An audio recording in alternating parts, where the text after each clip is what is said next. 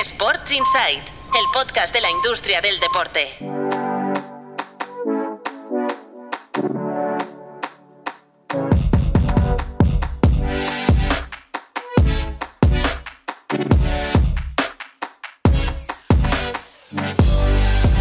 Muy buenas, bienvenidos y bienvenidas a Sports Insight, un podcast de tu Playbook producido por NSN y con la colaboración, el apoyo de Stagefront, el líder global en venta de entradas para eventos, hospitality y asociaciones estratégicas para espectáculos.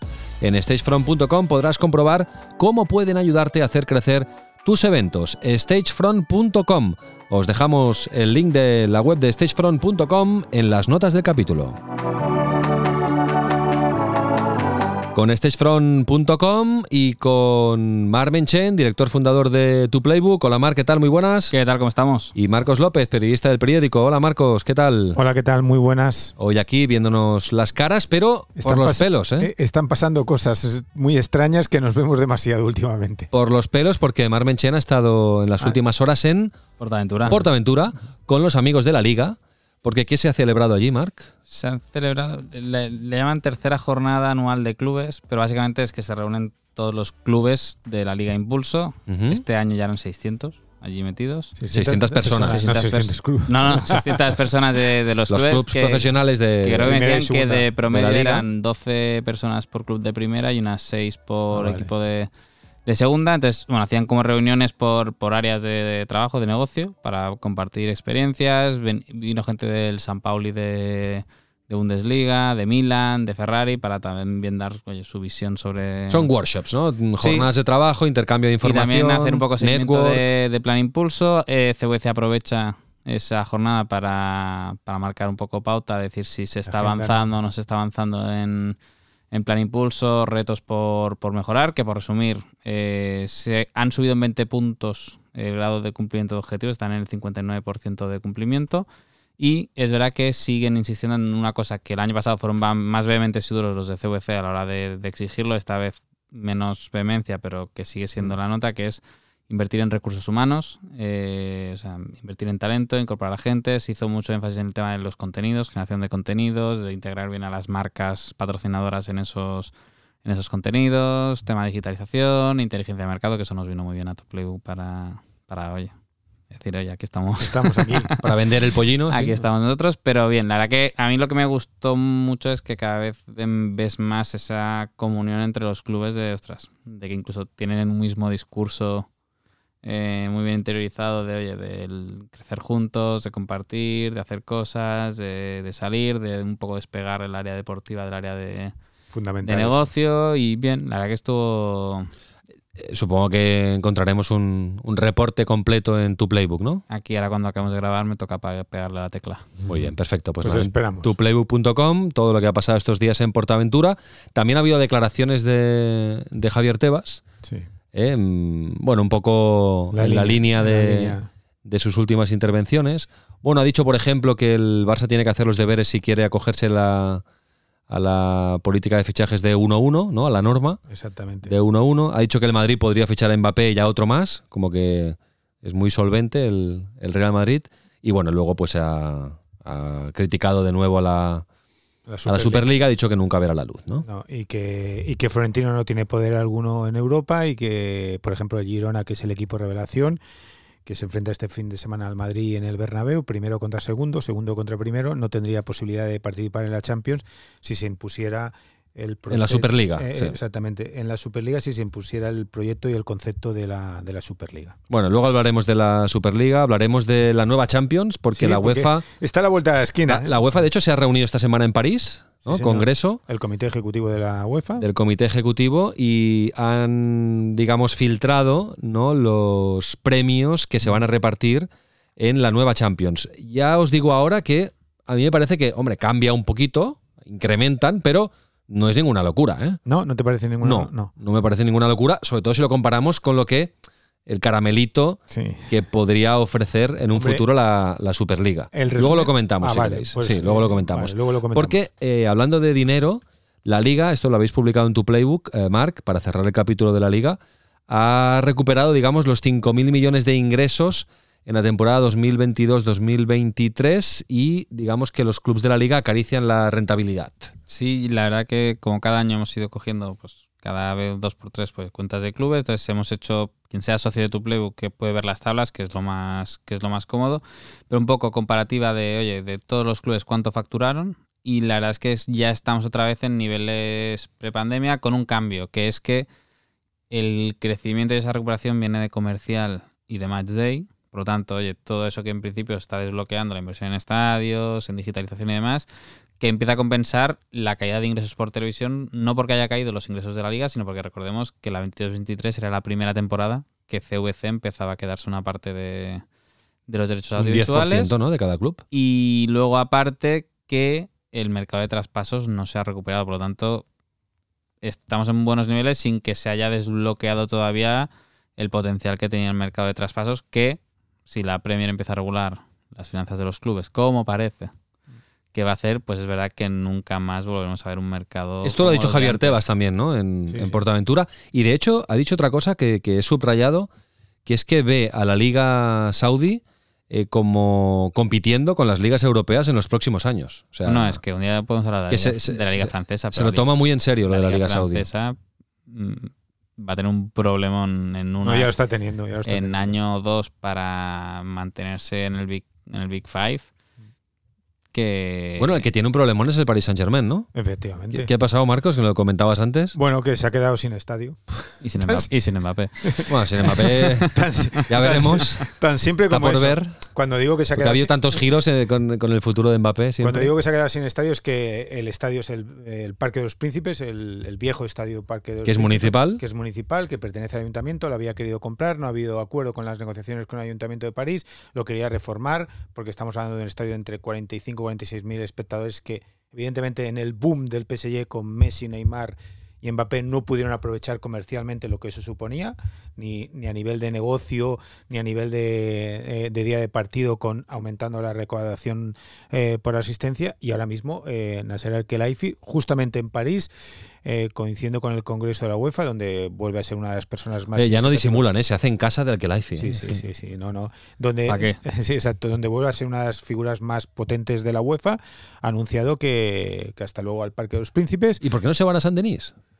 Bueno, porque no es tan fácil, no es tan fácil San Denis, porque está lejos. Sí, está lejos y claro, eh, y lo primero que dijo eh, hace sobre el 10 de diciembre en una entrevista que concedió al equipo es que ellos tenían eh, más opciones que el Estadio San Denis. Ahora, si tú me preguntas más opciones, son exactamente cuatro Tres, eh, ahora mismo serían, todos son hipódromos, eh, es decir, hipódromo de San Croix, hipódromo de Hotel, hipódromo de Lonchan, y a partir de ahí intentar construir un estadio. Que es comprar esos terrenos y construir un estadio nuevo. Efectivamente. Pero bueno, eso tardarán un. Bueno, tendrán que llegar a un acuerdo con el ayuntamiento y seguir jugando. Ahora mismo el Parque de los Príncipes son 47.000 espectadores y ellos lo que quieren es mínimo, mínimo superar 55 o llegar hasta 60 o 70.000 mil eh, personas en caso de, de, que puedan construir ese nuevo estadio.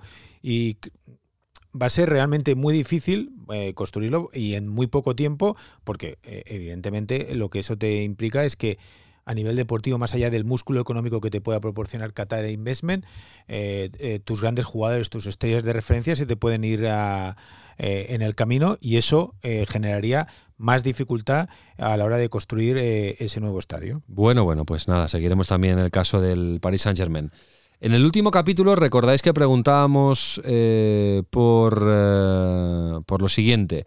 ¿Crees que las competiciones deben hacer accionistas a los deportistas, estilo PGA Tour? Hablábamos del caso del PGA Tour. Un sí, buena idea, lo han votado un 83% de los oyentes y un no hace falta, un 17%. Estos son los resultados. Pues y te diré. Nuestro amigo Raide, Raide Luis Baez, amigo de tu Playbook, dice, ha, hecho un comentario en, Spotify, que podéis comentar los capítulos, si hacéis scroll, podéis votar las encuestas y comentar los capítulos. Y dice, acciones para los deportistas es difícil de articular, pero a través de fondo mutual invertido en liga y todos los clubes manejando por asociación de jugadores, que pague igual a cuando se retire el jugador. Es una reflexión que hace, que, estoy en que hace Raide. Que es que lo comentaba con él precisamente, que es que el nuevo presidente del sindicato de jugadores de la NFL Ajá planteaba el que muy bien dinero, pero porque los jugadores a través del sindicato no pueden tener participaciones en las franquicias.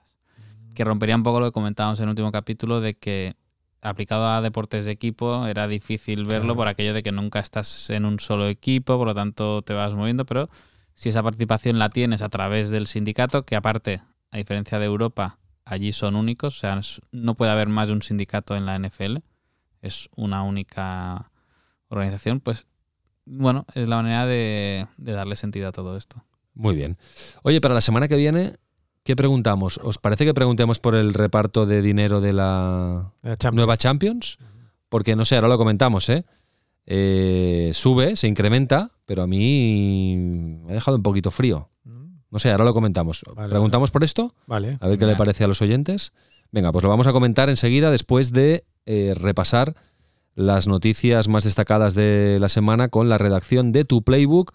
Hoy con Patricia López y eh, Javier Izquierdo. Dejarme recordar antes que tenemos un correo electrónico a disposición de los oyentes que nos podéis escribir lo que queráis, eh, críticas, comentarios, sugerencias, recomendaciones de documentales deportivos, podcast arroba tuplaybook.com. Y también dejarme recordar que de lunes a jueves también se puede escuchar este podcast en versión Breaking News con la redacción de Tu Playbook a primera hora de la mañana cada día. Os ponen al día con las noticias más destacadas de la industria. Venga, adelante Javier, adelante Patricia con las noticias. La U de Las Palmas se suma a un proyecto de parque tecnológico y prevé beneficios récord en 2023-2024. El club invertirá hasta 1,2 millones, un 2% del presupuesto de 60 millones del macroproyecto que apostará por las energías renovables. Además, la entidad prevé ganar 14,1 millones en 2023-2024 gracias a su masa social y a unas variables de la venta de Pedri al Barça. La Premier League reparte 3.259 millones de euros entre sus clubes por el negocio audiovisual en la temporada 2022-2023. El Manchester City ingresó 206,5 millones de euros gracias al título, pero es que el colista se llevó 121 millones. La diferencia del reparto entre el primero y el último fue de 1,7 veces, una de las claves del negocio inglés respecto a otras grandes ligas. Arabia se va de compras al fútbol inglés, 330 millones de dólares gastados en fichar jugadores de la Premier League. La Liga Saudí ha entrado con fuerza en el mercado de traspasos con una inversión de 970 millones en 2023. Es la tercera con mayor gasto. Un tercio del dinero se fue a Inglaterra y eso que derivó en muchos beneficiados, sería Bundesliga. España, eso sí, no recogió mucho del bote. Y con Arabia Saudí que seguimos, lanza el torneo de exhibición de tenis Six Kings Slam. Así es, el país organizará este nuevo torneo que tendrá seis tenistas de primer nivel. No obstante, cinco de ellos han ganado un gran slam. Ahí incluimos a Nadal, Alcaraz y Djokovic. La cita se celebrará en Ria tras el US Open. El fútbol copa las 100 emisiones televisivas más vistas de 2023 y el deporte femenino entra en el ranking. La final del Mundial Femenino y su posterior celebración fueron la tercera y quinta emisiones más vistas de 2023. En ese top 100 solo hay dos retransmisiones que no son de fútbol. La final de Alcaraz en el Mutua Madrid Open y el Gran Premio Miami de Fórmula 1. Madrid recupera el sueño olímpico. Díaz Ayuso asegura que la capital podría retomar la carrera por albergar unos Juegos Olímpicos de cara a los de verano de 2036. La presidenta autonómica que quiere más deporte en la capital. Tras cerrar recientemente la vuelta a la Fórmula 1, ahora se muestra favorable de trabajar para intentar optar a unos Juegos otra vez. Pues nada, muchísimas gracias a la redacción de Tu Playbook. Muchas cosas a comentar, también de las que han comentado en estos titulares Patricia y Javier. Ahora vamos con todo, pero vamos a empezar con, Con la Champions. con- sí, con la noticia de la semana, porque hay congreso de la UEFA y ha coincidido, ¿no? Que se ha filtrado, lo, lo publicó la Gacheta de los Sport. El primero fue la gacheta y luego ya lo hizo oficial La UEFA. eh, la UEFA, una información de Fabio Licari, que es una información súper completa. Punto de partida. Sí, os dejamos el link de la noticia también con el resumen, el link de tu playbook en las notas del capítulo. Exactamente. Eh, punto de partida. Cambia la Champions. Cambia Sí. el formato. Esto ya el mes de septiembre que Sí, viene. 2024-2027. Ok. Eh, vamos a intentar hacerlo simple. La liga asimétrica esta. Efectivamente. 36 equipos, grupo único. Del 1 al 8 de ese, de ese grupo único, los 8 primeros clasificados van directamente a octavos de final. Octavos, cuartos y semifinal a doble partido como hasta ahora. Y la final a partido único. Vale, 36 equipos, grupo único, pero no juegas contra todos. No, no, no. Vale. Juegas 10 eh, 10 partidos. Entonces, entre el 9 y el 16 y el 17 y el 24, o sea, eh, entre el clasificado en el noveno lugar Sí. y en el 16, los ocho primeros de esos dos grupos que quedan del segundo y tercer grupo van a un playoff. De ahí se sacan los ocho restantes para los octavos de final. Tía, fácil no es, ¿eh? No, el no, por sistema. eso digo- Madre mía de mi alma. Eh, fácil no es. Dicho esto, en términos deportivos, en términos de nuevo formato, la nueva Champions. Perdona, y igual eh, ya lo hemos explicado alguna vez, ¿eh? Sí, sí, yo creo que sí. Pero, ¿cómo se determina contra quién juegas y contra quién no? Si es un grupo único. Eh, Por sorteo. Sorteo. Sorteo, sí, sí. Es decir, tú estás en un grupo con todos los equipos, efectivamente. pero vas a jugar solo 10 jornadas. efectivamente. Sí, los rivales del Barça y del Madrid serán muy diferentes. Sí, sí, sí, claro, pueden ser muy diferentes. Es un gran sorteo, para entender. Bueno, entiendo que te tocarán dos rivales de un nivel, ¿no? Dos rivales de otro nivel, ¿no? Sí, sí, exacto. que- Mira, que, no, que no 36 será un sorteo puro. No, no, Ah, las 36 eh, equipos serán divididos en cuatro, en cuatro capas, ¿Vale? eh, en función al ranking del, Del ranking, claro. y en función al ranking de la, de la UEFA. Con lo cual, tú te puedes enfrentar a dos rivales de mucho nivel eh, en, en tu grupo, pero todos los demás, en teoría, deben ser eh, rivales eh, más bajos.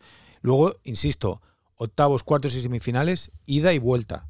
O sea, que no perdamos de vista esto. Octavos, como ahora mismo. Octavos, eh, por ejemplo, el Barça-Nápoles, el Leipzig-Madrid. O sea, que Aquí lo que cambia es que la primera fase son 10 jornadas efectivamente. en lugar de las 6 actuales Exactamente, y luego lo demás es todo igual. exactamente. Eh, empieza el 17, 18, 19 de septiembre. Ocho jornadas, perdón, te he dicho 10, son Ocho. 8. Ocho, ocho jornadas. 17, 18, 19 de septiembre y acaba el 29 de enero.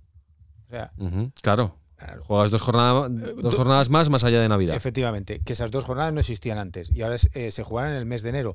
Que eso impacta sobre la Copa del Rey, porque tú esas jornadas Ujú. eran, eran fechas de, de Copa del Rey. Vale, y ahora vamos al dinero. A mí el formato me parece una castaña. Yo no lo entiendo. Lo siento, lo he explicado muy mal, pero es muy difícil. No, no, no.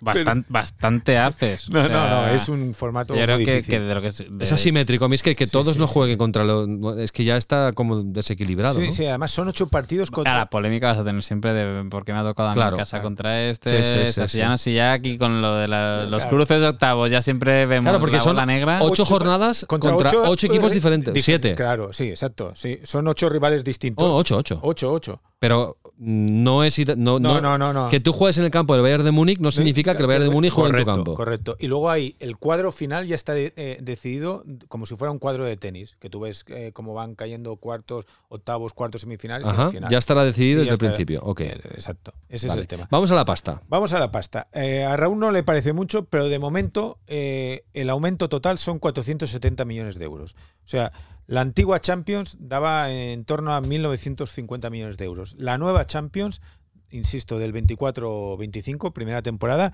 estará en torno a 2.470 millones de euros. Interesante, dos factores que ha hecho la, la UEFA. Ha quitado valor a la historia, o sea, tu palmarés, que era lo que te daba más fuerza a nivel económico, y lo ha subido en la participación y en los resultados. Ha premiado los resultados. Por ejemplo, tú antes por participar, solo por entrar en la Champions, recibías 15,6 millones de euros. Ahora vas a recibir 18,6 millones de euros. Luego, Claro, es que cualquier cifra que me digas comparado con lo que prometía la Superliga es nada. Claro, yo Son la- peanuts. La diferencia es que aquí el dinero está. Claro, yo, yo intento explicarlo. El campeón, el futuro campeón de la Champions, que ahora estaría en torno a los 119, 120, 130 millones de euros. Sin contar los Ciento- derechos. 140 el City el año pasado, 136 el Madrid. Pero sin contar los derechos televisivos. No, no, todo, no, todo. todo, que, Ah, todo. es que justo han salido, justo han salido hoy el Vale. informe del Vale, reparto pool. y 140, 136. Vale. Pues aquí Y el sería, Barça, 70. sí, aquí Bueno, claro. sería, aquí sería 150 por rendimiento deportivo más 50 de market pool, o sea, estarías en torno a los 200 millones O de sea, euros. subes 50-60. Sí, Bueno. mínimo 50, 60 millones de A ver, euros. que subes está más. bien. Está bien, teniendo en cuenta que juegas dos partidos más. Ujú. Está bien, pero no es. eh, No. O sea, Florentino y Laporta no estarán contentos. No, no, evidentemente que no estarán contentos. No, si el problema yo es creo- insuficiente. Hostia. Es que yo insisto, el dinero ahí sí que está. ¿Y no crees que hay más? ¿Cuánto se queda la UEFA? No, no, la UEFA. Y esto sí que. Yo creo que ahí se puede discutir poca cosa. O sea, de todo lo que genera. Aparte es que hoy salía el Financial Report de, de UEFA. el UEFA se queda un 5% y no y es para cubrir, estru- bueno, es para cubrir estructura. Un 5 de 3.000 y pico millones. Ah, pero para todo, ¿eh? 2.500 Que tienes que organizar, la, que se organiza la sí, competición. ya, ya. O sea, que no es para, digamos, operativa diaria, sino que. Y, y que con la Superliga pasa lo mismo. O sea, esa estructura, igual que tienes a la Liga, tienes a la Premier League como organizadora. eso lo tienes que... Bueno, será, será interesante si un día Florentino o Laporta hablan de este nuevo reparto, ¿qué les parece? claro. No, es que Será es, interesante saberlo. que te- Mira, la UEFA se queda concretamente entre gastos, el concepto de solidaridad, como bien sabéis, con, con los clubs más pequeños y todo lo que le supone, 230 millones al año. De esos 2.470 son 230 millones de euros al año. Con lo cual, eh, luego la Conference League también sube 50 millones, la Europa League sube 50, eh, 100 millones, pero en el fondo el resumen es que son 470 millones más el montante en premios para la nueva Champions, que insisto, el calendario de la Champions de esta eh, empieza en septiembre, una jornada en septiembre, dos en octubre, dos en noviembre, una en diciembre, dos en enero, dos en febrero, dos en marzo, dos en abril, dos en mayo. La final es en el Allianz Arena de, de Múnich. Ah, ya se sabe la primera sí, final sí, del- de este 31 nuevo formato. sí, ¿eh? 31 de mayo del 2025. En Múnich. 31 de mayo. 31 de mayo del 2025 en Múnich. Por lo tanto, tienes Champions. Septiembre, algo que no ocurría antes, octubre, noviembre, diciembre, enero, febrero, marzo, abril y mayo. Bueno, estupendo, estupendo. Vale, en el marco de... O sea, que os parece bien, ¿eh? Que Es la pregunta que vamos a trasladar a los oyentes. A mí me... No te deja, bueno, porque tú has visto el poco frío. caramelo, tú has visto el caramelo. Sí. Y me lo he creído, ¿no? Sí. Ahora cada vez me lo creo menos, ¿eh? La es que a lo mejor, a lo mejor en nuevo formato incluso nos gusta cuando lo veamos, pero a mí me cuesta, a mí entonces, cuando algo cuesta explicar ya no me gusta. Eh, si va a hacer que haya más dinero para el sistema, pues oye, bienvenido sea, aunque sé que no va a servir para nada, porque va a ir a los bolsillos de siempre. Por Claro, es que, claro, aquí cierto- supongo que el objetivo era meter más jornadas. Sí. Y para meter más jornadas, eh, tienes que meter más equipos. No, era meter más jornadas y más Y equipos. más equipos, sobre Entonces, no, no, no, No. debe- no deben encontrar En el- una fórmula para sí. hacerlo como ahora, ¿no? todo. En el formato hay algo interesante en los 36 equipos, que No, es el desglose. Sí, Y perdona, creo que lo que nos vendió lo- la UEFA era también que habría más partidos interesantes. Eso es, interesantes me eh. refiero Sí, sí, de más en la primera fase, enfrentamientos entre equipos del Tier 1. ¿no? Exactamente. Esto no, es lo que... pero eso sí que va a estar, porque Sí, Sí, sí, claro. Sí, sí, sí. Pero es que, mira, por ejemplo, en, en las 36 equipos, vamos a diferenciarlos. Son 26 que son los campeones, 7 que proceden del playoff, uno que es el actual campeón, sea quien sea de la, de la Champions. El campeón de la Europa League pasa directamente al nuevo formato de la Champions y dos por ranking UEFA que decide la UEFA y entran en ese grupo de 36. Insisto, parece difícil, Sí. Pero, luego es- entonces se hace una clasificación entre todos los 36 de las 8 jornadas. Exactamente. Es, Ah, pero- insisto, son tres grupos. Es, o sea, es un grupo, ya, ya, ya lo sé, ya lo sé. Es un grupo único, pero tú tienes que entender que en ese grupo único es del primero al octavo, esos ya van directamente a octavos de final. A octavos, ¿eh? No a cuartos. No, no, a octavos. A octavos, ok. Del primero a octavo. Y el segundo grupo que quedaría del 9 al 16 y del 17 al 24. al, al 24, esos pelean en un playoff. Ah, vale, hay como una ronda previa de octavos, que son como unos 16 avos para algunos. Ah, efectivamente, vale, vale. exactamente. Claro, entonces lo tienes que hacer muy mal para no quedar. O sea, ahora pienso en el Barça, por Sí, ejemplo. sí, sí. Eh, si no queda del 1 al 8, Claro. tiene una repesca entre el, el 9 y el 24. Sí, Sí, yo creo que esto es muy evidente que UEFA tiene que hacer vale, un, vale, un vídeo de estos Ah, simpáticos. bueno, esto no está mal. Un vídeo de estos Sí, sí, simpáticos con dibujitos y sí. rotuladores y que van cambiando No es fácil de páginas. hacer el vídeo, ¿eh? Sí, Lo que sí, pasa sí. que Eso tienen un- que hacerlo un para podcast de que- sonido, pero es fácil. No, pero que no. Pero de hecho, si quieres, podemos compartir la información eh, de la gacheta porque hay un gráfico muy, muy, muy ilustrativo que, que se explica súper bien. ¿eh? Perfecto. O sea, bueno, no, esto de aquí a septiembre, bueno, esto lo vamos a ver verdad, hay tiempo. hay por tierra, mar y aire. Vale. Tiempo. Eh, en este marco eh, ha habido una decisión política, ¿no? De mm, la mayoría de países europeos que se han pronunciado en contra de la Superliga, ¿no? Los gobiernos, supuestamente. gobiernos. Los gobiernos. Que esto es bastante insólito. Eh, sí, eh, eh, promovido por Francia Sí, sí, señor. Promovido por Francia y rehuido, rechazado por España. España. Y claro, además, eh, tiene, y- tiene, tiene su lógica. Hasta ayer en los corrillos, de hecho, en los corrillos de Portaventura se iba hablando de qué hacer con este con este tema. Y que es simplemente un comunicado del. Sí, sí. del- Bueno, más que un comunicado es una declaración. Es declaración. un comunicado, es una declaración conjunta, pero que es verdad que sorprende. Bueno, a ver, sorprende y no sorprende. Sorprende que España sea el único país que, que lo ha rechazado con el argumento de como que está en sede judicial, no quiere interferir políticamente, pero Bueno, hombre, tiene su lógica si Madrid y Barça son los dos clubes que están todavía ahí. claro, son los únicos. sí, pero En el barco. Ya. no sé, 27 a 1.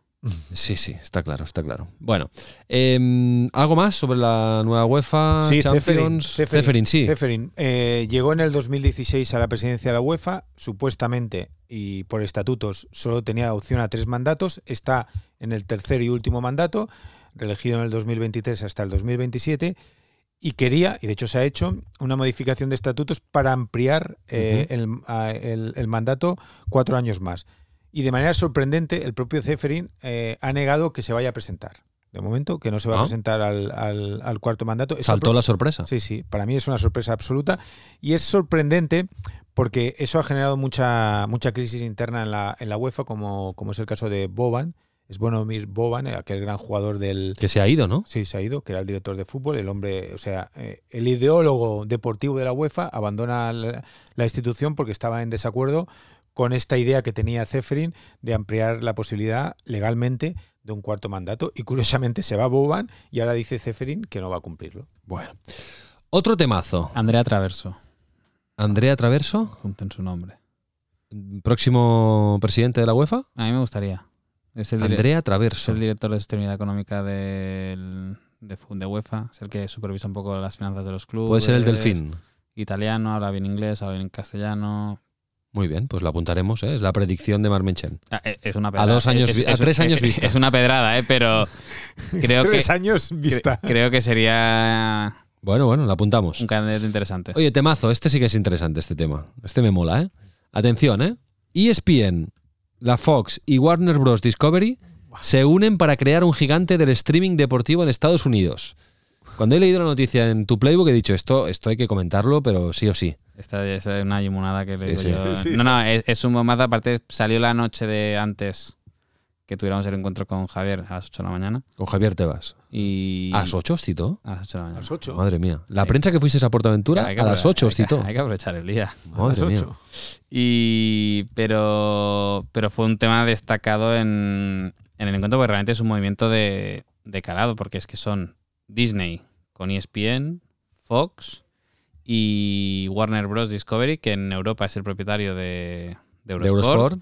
Que crean, de momento solo es en, En Estados Unidos. pero crean una OTT conjunta y es una, y es una compañía nueva, o sea, es una joint venture formada por, por los tres grupos que va a tener todo el contenido deportivo de, de las tres compañías. Cada un, cada, un usuario podrá seguir contratando únicamente uno a través del cable que tiene, pero es aficionado al deporte que lo quiera todo, pero que no quiera tener televisión por cable o solo una cosa, podrá contratar esto. Todavía no sabemos precios. Yo Ah, asumo- por ejemplo, yo entiendo. que ¿eh? valdrá un pico. Va- vamos a. Yo digo los deportes. Sí, vamos, un momento, un momento. Por ejemplo, si ESPN vale 50, Fox vale 50 y Warner Bros. Discovery vale 50, no el será- canal nuevo valdrá 100. Para entendernos. Sí, Te habrá saldrá más a cuenta que, ir- tenerlo por que ir- separado. Ir, suelto, pero es verdad que es un OTT con mucho. con- a la liga le viene bien porque la liga entraría dentro de este paquete, pero yo, digo, yo os digo lo que va a tener. Porque la esto. liga está en ESPN. Está en ESPN. Entonces, NFL, NBA, MLB, NHL, Deporte Universitario, PGA Tour, The Masters, Wimbledon, US Open, Australia Open, Giro, Mundial de Fútbol, eh, MLS, La Liga, Bundesliga, UEFA, CONCACAF, U- UFC, Fórmula 1, NASCAR, Le Mans. Madre mía. MLS, Porque Debe hay tener algún los paquetito, los lo que no tiene partidos- Apple TV. Los partidos nacionales. Vale, el partido sí. este nacional que se emite. Oh, correcto, correcto. Sí, sí, sí. Entonces es un movimiento. es un movimiento heavy que demuestra Bueno, lo tiene todo, que- casi, que- casi que- todo. que la industria va hacia esta consolidación. Dazón, recordemos, comprando Eleven para crecer en mercados europeos. De- Dazón convirtiéndose en el distribuidor del NFL Pass y ahora mismo del Courtside, que es el equivalente de FIBA en baloncesto. Bueno, aquí les faltaría Dazón, ¿no? Pues que Dazón en Estados Unidos solo tiene boxeo Claro. pay-per-view, entonces yo creo que, que no tiene todavía esa fuerza, pero bueno, yo creo que, que demuestra que, que las telecos en cinco años, que ya en Estados Unidos ya las telecos no son el gran distribuidor de deportes, son los grupos de comunicación, pero que cada vez más vamos a una oferta directa al consumidor, que cada vez la teleco va a tener menos, menos peso y veremos esta es, cuál es la réplica en Europa de todo esto. Porque Javier Tebas eh, ya lo decía que para el siguiente TEN de 2027 todos estos movimientos de fondo alguna incidencia van a tener, que de hecho Chascarrillo eh, en ese tender cortés Sí. que hubo, Sí. Y, y breve. no fue tan cortés. Ah. Y al ¿Hubo alguna ofertilla? Dazón Ah. y no se quedó tan lejos en la propuesta económica que hacía para quedarse con, Con toda la liga. con el all-in. Entonces, Bueno, esto también. Refuerza un poco. De a hecho, la- Javier Tebas le interesa que de se hecho sepa, la, ¿no? liga, la liga estaba contenta porque podría haber bajado el- bueno, lo, que, lo que comentábamos aquí. Sí, sí. Pero bueno, pero que saben que para el tender del 2027, bueno, pues el, el terreno de juego puede ser otro muy, muy distinto y este anuncio de Estados Unidos demuestra que las OTTs se están empezando a, a mover. Vale, me interesa saber el nombre de esta nueva plataforma sabe. que no se sabe, y el precio. que tampoco se sabe. No quieras ir tan rápido. ¿Cuándo- ¿Y Pero cuándo si empieza se- esto? Pues se acaba de Eh, hacerse público hace, hace Finales unas horas. del 24, yo creo que se anunció ayer porque hoy Disney presentaba resultados y seguramente Bob Iger quería sacarse de encima el marrón y, y soltarlo y soltarlo ya, porque yo creo que es una buena noticia, porque ESPN realmente es quien va a liderar quien va a liderar todo esto, o sea que que bien. verdad que- Bueno, cuando se sepa lo comentamos. Sí, sí. Porque además es que lo tiene todo, ¿eh? Todo, todo, ¿eh? Sí, sí. Es increíble. Oye, ya que estamos en Estados Unidos, eh, súper acuerdo de la NBA con Emirates. unos genios. Sí, sí. ¿Has visto lo que han tardado en, en encontrar un patrocinador para, Para, patrocinar la, la NBA Cup. eh, un eh, torneo el, que se el inventaron In-Season hace- Tournament. Claro, eh, un torneo que se inventaron hace cuatro meses, ya tienen patrocinador y ya lo tienen todo. Se va a llamar Emirates NBA Cup. Directamente. Sí. Mejor así este nombre, ¿eh? Y alguna cosita más, algún partido. Bueno, ya, ya, ya, ya, eh, saldrán en, en la camiseta de los árbitros. En el All-Star. Y acordaos que hicieron un, creo que fue un, un amistoso, una pretemporada allí en. Bueno, en Abu Dhabi hay partidos. Dhabi, no, no, o ya sea- llevan años jugando allí. O sea, yo creo que bueno, que esto va a ir, va a ir a más. Y esto a la Euroliga le viene muy bien. Claro. Porque es Turkish Airlines Euroleague. Toca renovar con ellos este año o no. Pero bueno, que Emirates haya metido la cabeza en baloncesto, pues. Y Bueno, que y la Euroliga, Euroliga está ahí con. Dubái, Pues a Turkish Airlines te pone una situación de. No, es interesante también desde el punto de vista geopolítico que eh, Saudi está apostando muchísimo por el fútbol y Emiratos Árabes Unidos, eh, bueno, donde también hay fútbol y lo conocemos bien porque Andrés Iniesta está jugando allí, eh, está decantándose hacia Hacia el baloncesto. otro tipo de eventos, ¿no? Eh, entre ellos el baloncesto, la NBA ya va a Abu Dhabi desde hace algunos años y ahora se meten también, se van a meter en la Euroliga y con esta asociación con la NBA, pues también entran más a lleno, a- Pero- a, saco en, en, esta property. Pero ya lo dijimos cuando, cuando se creó el torneo de la NBA. Fíjate qué capacidad, primero, donde no había nada, crean un torneo.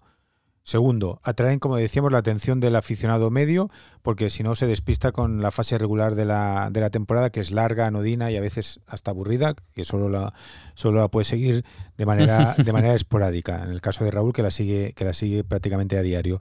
Y tercero, de inmediato consiguen ya un soporte y un músculo económico que le da un valor extraordinario a esa, a esa idea, que es, en el fondo es una idea copiada, por una vez sin que salva, sirva la, eh, los precedentes, es Europa la que importa la idea. El concepto de la Copa aquí en España para mí es la mejor competición, la Copa como tal, eh, la Copa de baloncesto, y, y está eh, a niveles de, de lo que genera en, en las ciudades. Ahora es Málaga, si no recuerdo mal, ¿no? Donde se Sí, juega. la Copa se juega en Málaga. No, pues imagínate. Y de hecho, por cierto, una novedad que también vale la pena comentar, este fin de semana, que es el fin de semana previo a la Copa, se va a celebrar un concierto de Lola Índigo llamado ACB Beats. Ah, Es un nuevo formato, pues, para empezar a hacer promoción de la Copa, para atraer nuevas con- audiencias para la ACB. joven, claro. Y es un concierto organizado por NSN, al estilo del MotoGP Beats y el Oh My Goal que, Y el que de- organizamos y el- con la liga. Y el del Taures, ¿no? También, en Basconia. Basconia, sí. Exacto. Taures. Taures, perdón por mi antigüedad. Siempre será el Taures.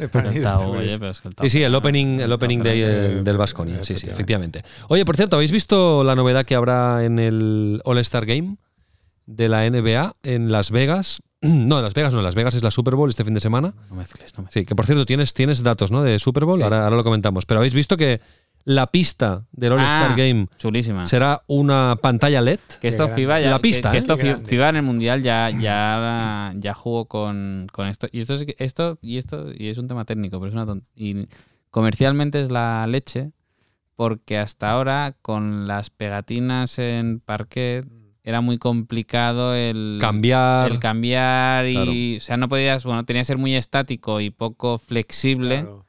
por el riesgo de, por el riesgo de lesiones de los Lo jugadores. que pasa que, ojo, eh, esto no se va a aplicar durante el partido, aunque sea el All-Star, porque sería una locura que te vayan cambiando la pista mientras estás jugando, pero sí en el concurso de habilidades, bueno. en el concurso de triples entre Stephen Curry y Sabrina Ionescu, en el concurso de mates y en la pista, en la- lo que es el parquet, digamos, se podrán ver repeticiones, Wow. estadísticas, animaciones de los jugadores. ¿Qué pasa? Esto va a ser un, va a ser un- Va a ser la locura esto. ¿eh? muy guapo esto, ¿eh? Va a ser No, la locura. Especialmente en momentos esporádicos, imagínate, de repente Emirates entera. la- Brutal. Sí, imagínate. O sea que, no, no, pero esto es un cambio.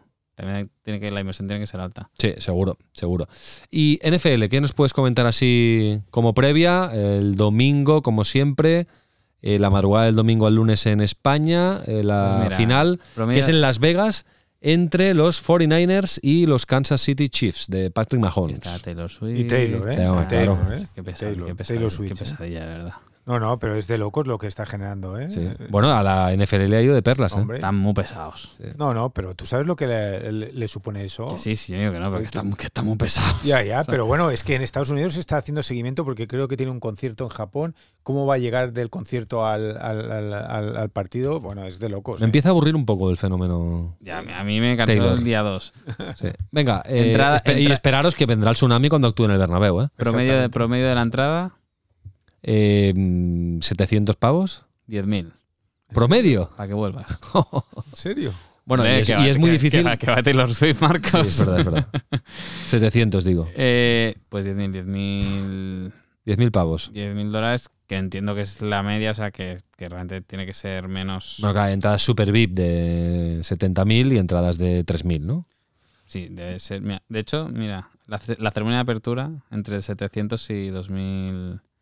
Ah, no, es, no, perdón. Bueno, es que la, la. Es que hablaron. mezcla- ¿Quién actúa, por cierto? Asher, que no cobra. Asher, rapero, y ¿no? cobra porque sé que ya mucho artista ha visto con el bus que se monta cuando cuando actúan aquí, o sea, el, el aumento de reproducciones que tienen sus canciones en Spotify, Apple, Apple Music, que de hecho es el patrocinador de, de la actuación y demás, sé que, claro, suben tanto las reproducciones de sus canciones cuando actúan en este tipo de intermedios y shows, que solo los royalties por reproducción que cobran ya les compensa el, el estar, estar ahí. Ha salido el típico informe de impacto económico que se estima que va a ser de 1.100 millones de dólares, según la Autoridad de Convenciones y Visitante de, Las Vegas. Eh, solo en la ciudad de Las Vegas el impacto será de 300 millones de gasto que hace la gente que hace la gente por ahí y estoy buscando la típica cosa bonita que es el de los anuncios que un spot de 30 segundos ¿cuánto decís que costará? Uy,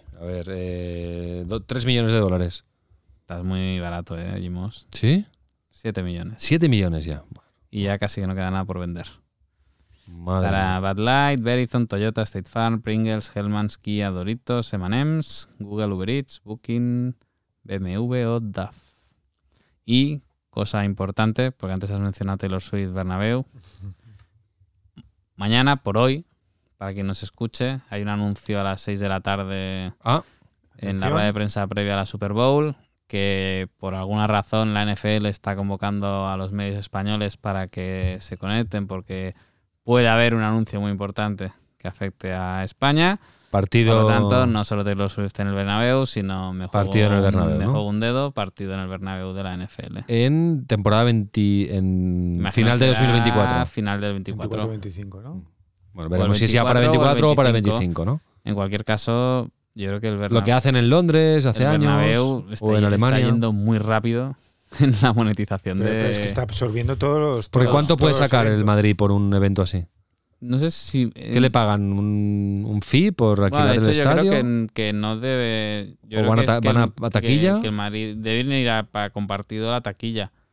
¿Y esto que puede generar? Pues 10 millones de euros un evento de este tipo. No sé. Eh, eh, eh, va a ser curioso ¿eh? el ver si llenan, que seguro que sí, ¿eh? pero que es que es la primera vez que un partido de NFL se disputa en España y por lo tanto el, el ver cuántos seguidores tal, yo creo que el efecto guau va a hacer que se llene seguro. Hombre, seguro, seguro. Pero también quiero ver el precio de las entradas y, y en principio el partido debería ser Miami Dolphins, Chicago Bears. Ah, sí, ya está. Bueno, en, digo en principio porque son los dos equipos. O sea, NFL hace una cosa bastante interesante que es que se reparte los países por franquicias para explotarlas y a las dos que se les asignó el mercado Ah, español acuerdo. son Miami Dolphins y Chicago Bears. Por lo tanto, en teoría, deberían ser estas dos. Ahora, date cuenta que no ha sido inaugurado oficialmente el estadio, porque todavía no ha sido inaugurado oficialmente. Es que no está acabado. Eh, bueno, pues, y ya tiene Taylor Swift y puede tener la NFL. Esa capacidad de aglutinar, de devorar, y a nivel de conciertos seguro que, ten- que tendrá más. Eh, eso supone también un desafío para cuando el Spotify Camp Nou esté, esté construido, que en teoría al 60% debería estar como aquel que dice a la vuelta de la esquina el próximo mes de noviembre, pero vamos a ver si se, si se cumplen los plazos estipulados en las obras. Atención, ¿eh? tengo un ranking de estos que nos gustan, que he leído esta semana en tu playbook. El ranking de las transmisiones deportivas más vistas en 2023. ¿Vale? Evidentemente son todas eh, correspondientes a televisión en abierto, Sí. porque, claro, la audiencia es, es mayor, sin duda.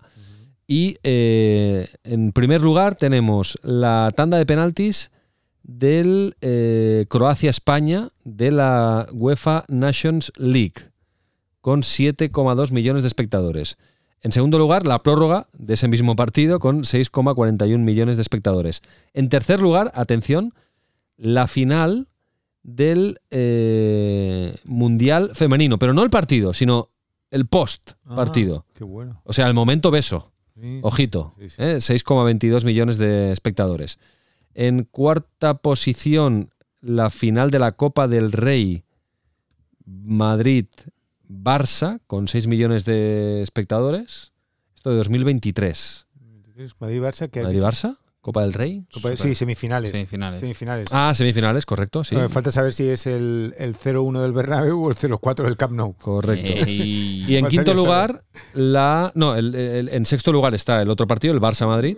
O sea, esto era Madrid-Barça y, este- y el, y el Barça-Madrid. El 0-1 que gana el Barça y el Sí, 0-4 que gana el. Madrid en el Camp Nou. Y en quinto lugar, también la, fin- la mundial de, el, el mundial femenino, la final España-Inglaterra. Atención al ranking porque eh, so- entre las 100 primeras solo hay dos que no son de fútbol. La final de Alcaraz en el Mutua Madrid Open Anda, y el nuevo Gran Premio de Miami de Fórmula 1, que estas ya son, sí, eh, de televisión de, de pago.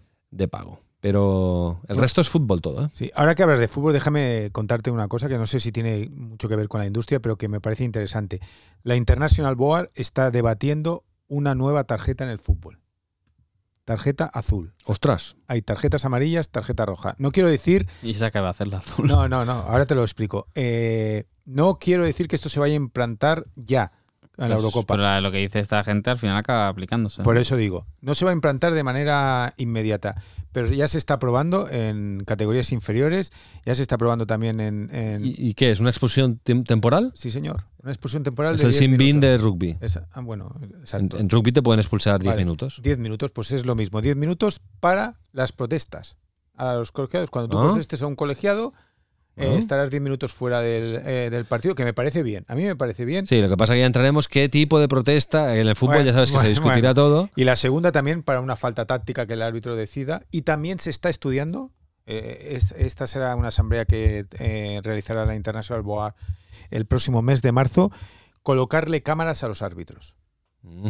para recoger los diálogos con los jugadores y todo eso. Pero insisto, no son de aplicación inmediata. Hay otras medidas en torno a la, a la interferencia, en torno a las manos y, y en torno a los penaltis y fuera de juego, que eso sí se implantan en la Eurocopa de Alemania 2024. Esto no, pero tarjeta roja, tarjeta amarilla y quién sabe si dentro de unos meses o dentro de un año o año y medio, tarjeta azul. Muy bien. Vale, y acabamos con otra de reparto de dinero en la Premier, Mm. Mark, porque tenemos desde el Manchester City, que quedó campeón y ingresó 206,5 millones de euros la última temporada, al colista de la liga inglesa, atención, que ingresó 121 millones de euros, que es un poquito menos de lo que ingresa en el Barça de Madrid en España. Sí, es bueno, es la gracia del reparto de la Premier que la diferencia entre el que más y el que menos es de 1,2. Eh, para que la gente se haga una idea, la diferencia en España es de 3,7. Entonces, bueno, es lo que hace grande la Premier y que hace que sea tan, tan igualada, que la parte de ingresos más importante de, de los clubes está repartida de manera muy, muy igualitaria. El reparto es algo distinto al que se hace en España, porque aquí el variable por implantación social, que le llamamos en España, aquí ellos lo hacen en función del número de veces que te han retransmitido en televisión, que recordemos que la Premier no emite todos los partidos de, de los clubes, por lo tanto es cuantas más veces te ponen en televisión, más veces bueno, más, Cobras, más más cobras, cobras. por, por tal. Pero bueno, es la gracia de, de la Premier y que creo que es una de las cosas que nunca se va a arreglar aquí en España, pero si ajustaras un poquito eh, lo que cobran Barça y Madrid respecto al resto, pues podrías tener algo más igualado. O pero sea, aquí está muy- así muy- la evidencia claro. es que esa crítica de Barça y Madrid a los clubes ingleses, tal, no sé qué, pues al final es que se muestra que es que al menos Barça y Madrid están más que blindados y cobran más que cualquier club inglés por televisión. Aquí está muy, muy repartido. En libras, ¿eh? Eh, que veo la tabla en libras. Sí, Manchester al- City 178, Arsenal 177, Imagínate. en Manchester United 168, en Newcastle 164, Es que Liverpool diferencias 162, Tottenham 151, así hasta el colista que cobró 103, digamos, en millones de libras. Que sí que debe ser, o sea, el 103 son como unos 120 al cambio. Mira, también dejamos la, el link en las notas del capítulo para que lo consultéis. Eh, para acabar, Marcos, del, Muy breve. del City, Muy breve. que triunfa en Estados Unidos, ¿no? Sí, y, y triunfa según dato. Triunfa, triunfa todo el mundo. Bueno, ya, pero aparte que triunfa, triunfa a nivel de, de- De audiencias. de audiencia en, en Estados Unidos, según un estudio recopilado por el por el periodista que, que analiza los medios, que es Larry Johnson, con datos de Nielsen. El City eh, en el año 2023, este es otro ranking, lo vieron 36,9 millones de personas. Solo un equipo, para que entendáis, en América del Norte, que es el, el Club América de México, tiene más audiencia que el City en Estados Unidos. Y es importante porque fíjate lo que es eh, vincular la marca más allá del fútbol. Vosotros que sois unos locos de Ted Lasso, ¿dónde apareció Pep Guardiola? Una vez? En Ted Lasso. En Ted Lasso. Claro, ahí está. Ah, este Todo es un- suma. Todo suma. Este es un- evidentemente suma más que Rodri meta el gol y le dé la Champions de Estambul, pero que aparezca Guardiola en un episodio de Ted Lasso suma y mucho. De hecho, el United, que era en Y que hacen contenido muy bueno en redes sociales. Hacen cosas muy divertidas. Claro. Y en términos de marca, el, el- el United era el, el- el top hasta hace 3-4 años. Ahora, con 13,4 millones, está por detrás de Tottenham, Newcastle, Chelsea, Arsenal y Liverpool. El Manchester United. Interesante. En dos años está ahí. Sí, sí. Bueno, vamos a, vamos a escuchar a Pau, a ver qué Vamos. nos recomienda esta semana. Eh, para mí lo voy a subir a- arriba de toda la lista, ¿eh? porque hoy habla, habla de rugby. Pau. Ah, amigo. Sí, sí. Vale, Adelante, Pau, vamos a escucharlo. So what's it like being golden balls? Six Nations is the tournament to decide the best team in Europe. La serie documental de la semana es Seis Naciones, el corazón del rugby. Esta semana Raúl toma nota porque esta serie documental es de las que te va a gustar. Primero fue la Fórmula 1, después el tenis, el golf, el ciclismo, el surf y ahora es el turno del rugby. En esta serie nos adentramos al mundo del rugby europeo en el torneo más importante del continente, el Seis Naciones, competición que disputan seis selecciones, Irlanda, Escocia, Inglaterra, Gales, Francia e Italia, a las que el documental va siguiendo en un formato 100% Insight durante la edición de 2023. Una serie, por cierto, que llega en un momento perfecto porque ahora mismo se está disputando el Seis Naciones de este año 2024. Se puede ver en Netflix, son 8 capítulos de entre 33 y 47 minutos y está producida por Box to Box Films, la misma productora que Drive to Survive, Full Swing, Match Point y el Inside del Tour de Francia, entre otros. Seis Naciones el corazón del rugby es un formato idéntico al de los otros deportes que hemos comentado hace un momento y que también se pueden encontrar en Netflix. Pero es un formato que funciona porque te permite conocer un deporte que si no sigues habitualmente llegas a entender y te atrapan. Explican en qué consiste el juego y el deporte en cuestión de una forma muy sencilla para damis y además consiguen engrandecerlo, edulcorarlo y crear puntos de conflicto que te mantienen enganchado. Y todo maridado con un buen ritmo, con periodistas que dan contexto, con personajes clave para entender la historia y con todos los momentos de juego necesarios, todas las imágenes de archivo que sustentan el relato y que solo dejan los momentos de entrevista cuando realmente son necesarios. Una buena manera, pues, de interesarse por el rugby y acabar enganchados al Seis Naciones de este año. Bueno, gracias Pau, lo hicieron con la Fórmula 1, lo han hecho con el golf, con el tenis, con todo, con con el ciclismo, ahora lo están haciendo con la liga y Netflix lo hace también con el rugby. Rugby. Bueno, yo lo voy a ver seguro. Hombre, De hecho, ya, indiscutible. ya, Ya vi el otro día los partidos, sí, empezó el fin de semana pasado, el Seis Naciones. Y- Y, hombre, no me digas que no los viste. no, Francia, Irlanda, no, no, no vi, no vi un nada. Gales, Escocia. No, no vi hasta nada. la Italia, Inglaterra tuvo emoción. No, no. ¿eh? Porque Italia cada vez está mejor. Bueno, y este fin de semana los- la segunda jornada. No te lo pierdas, Marcos. No, no, no me da tiempo. No me da tiempo. Te lo pierdas. Menos fútbol y más rugby. Bueno, eh, ¿lo vais a ver? Tú sí, ¿no? Yo Mechen? sí. Eh, yo el documental Javier sí. Izquierdo seguro que lo ve. Compañero de, estar- compañero de tu playbook. Va a estar en la lista. Claro. Ah, Hoy se anuncia también Red Sox con Netflix, también dos documentales. ¿También? Béisbol, ¿no? Red Sox. sí. Béisbol, ¿no? Sí, Sí, claro. sí, Boston. Es que Sí, yo- sí. Ya sabes que yo soy un poco Barça y poco más, pero, pero sí, sí, no, eh, mucho contenido. Mucho, mucho, mucho, mucho. Yo estoy desbordado, sí, sí. Estoy desbordado. Pero siempre hay sitio para más. Siempre. Siempre, por supuesto. Afortunadamente. Siempre. Así bueno, debe va. ser. Lo dejamos aquí. De acuerdo. Hasta la semana que viene. Hasta Un luego. abrazo. Chao. Chao.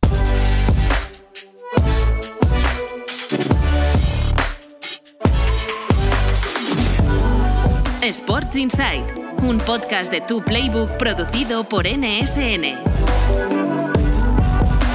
Y recuerda, tienes toda la información económica de la industria del deporte en tuplaybook.com. Únete a la plataforma de negocios para la industria del deporte. Nice orbit.